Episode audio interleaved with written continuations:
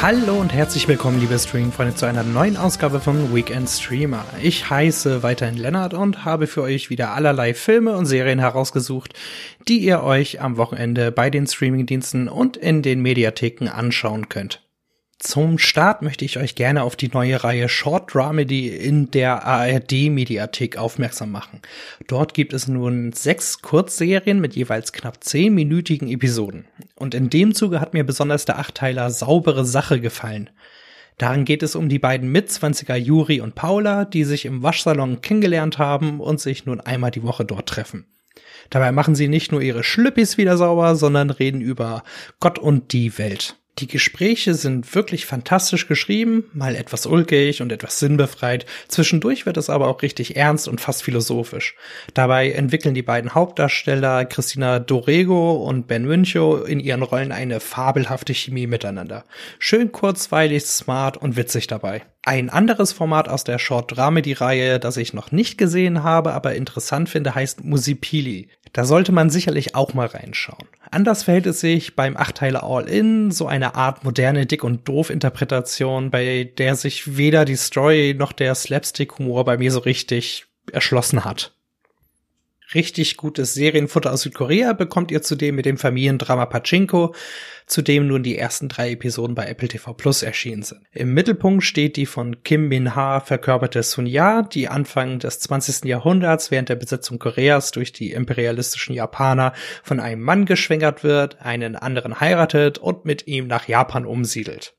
Danach geht es vor allem um ihren Lebensweg und ihren Enkel Solomon, gespielt von Yin Ha, der als erste Generation der Familie nicht mit Krieg und solchen Sorgen zu kämpfen hat. Dafür liegt aber eine große Last auf seinen Schultern, weil seine Familie viel von ihm erwartet. Im Verlauf der Story geht die Serie dabei auch auf die in Japan bis in die späten 80er vorherrschende Diskriminierung gegen Koreaner ein klasse inszenierte, interessante und ergreifende Geschichte, die mühelos durch die Jahre führt und mit vielschichtigen Figuren glänzt. Apple TV Plus haut in letzter Zeit wirklich tolle Serien raus. Und schließlich möchte ich noch ein paar Worte zur Videospieladaption Halo verlieren. Die Serie spielt wie die Vorlage im 26. Jahrhundert, in der die Menschheit mit Supersoldaten namens Spartans, allen voran John 117 alias Master Chief, gegen die Covenant-Allianz aus religiösen Außerirdischen kämpft, die mysteriöse, ringartige Konstrukte der antiken Alienrasse Blutsväter, die sogenannten Halos suchen. In puncto Story orientiert sich die Serie nicht an den Spielen und Büchern. Master Chief, gespielt von Pablo Schreiber, und seine Truppe treffen auf einem Siedlerplaneten auf brutale Außerirdische, die gerade eine Rebellensiedlung niedermachen. Die einzige Überlebende ist ein junges Mädchen.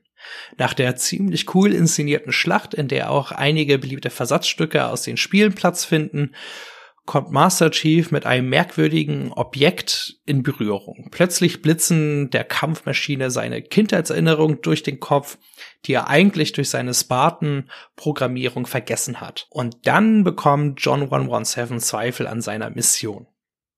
Die Action ist meistens passabel bis gut und Pablo Schreiber ist ein echter Glücksgriff.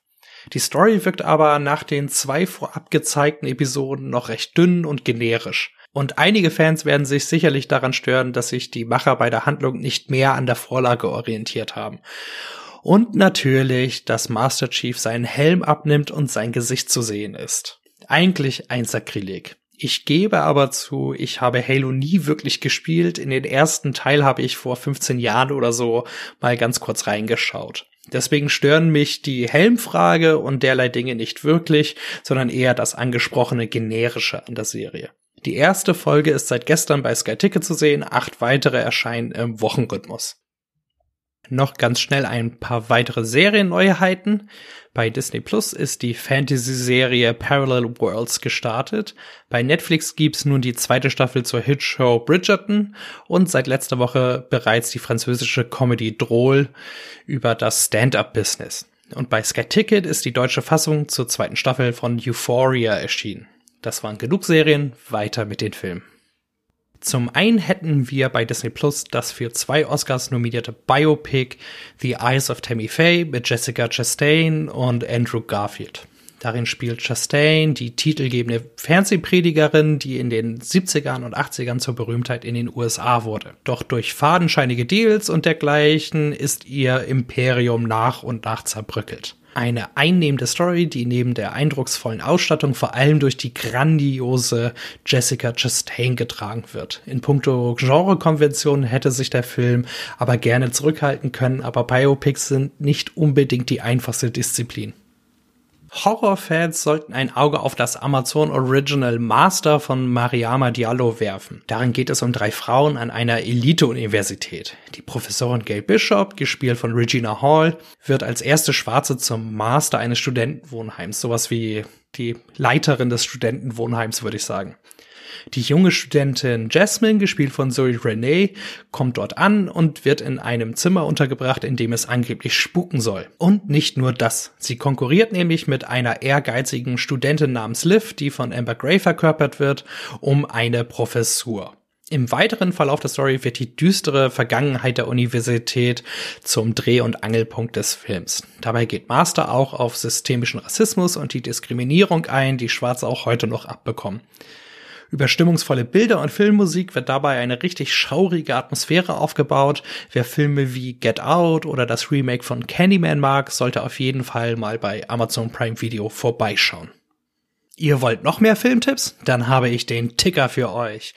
Bei Netflix findet ihr nun die gute Komödie Tuabab und seit letzter Woche auch den Mystery Thriller Windfall, zu dem ich aber noch nichts sagen kann. Wer ein bisschen lockere Familienunterhaltung sucht, dürfte mit Ice Age die Abenteuer von Buck Wild fündig werden. Sky Ticket hat neuerdings das erstklassige und meiner Meinung nach unterschätzte Drama The Nest mit sexy Dumbledore Jude Law und Egan Spanglers Tochter Carrie Coon. Zudem gibt es das Sci-Fi-Klassendrama High Rise mit Tom Hiddleston in der ARD-Mediathek und zu guter Letzt hat die Arte-Mediathek mit dem Thriller Cachet und dem Liebesdrama Liebe zwei Meisterwerke von Michael Haneke im Angebot. Heute habe ich außerdem gleich zwei Doku-Tipps für euch. Ja, genau, zwei. Zum einen wäre da Gimme Danger von Jim Jarmusch über den Aufstieg und Fall der Punkband The Stooges, inklusive Interviews mit Iggy Pop und den anderen Mitgliedern der Band. Eine wirklich spannende Story, die nicht nur Fans von The Stooges packen dürfte. Der zweite Tipp gebührt dem Dokufilm JFK Revisited von Oliver Stone, der sich 30 Jahre nach seinem Spielfilm mit Kevin Costner nochmal mit dem tödlichen Attentat auf US-Präsident John F. Kennedy befasst und einige erschütternde Dinge zusammenfasst. Beide Dokus findet ihr bei Sky Ticket. So, und zum Abschluss möchte ich wieder auf einen Rohrkrepierer der Woche rumhacken. Dazu habe ich mir einen spanischen Horrorfilm namens Malasaña 32 herausgesucht, den ihr ebenfalls bei Sky Ticket findet, aber ruhig auslassen könnt. Der Film spielt in den 70ern in Madrid und dreht sich um eine Familie, die in eine verfluchte Wohnung einzieht.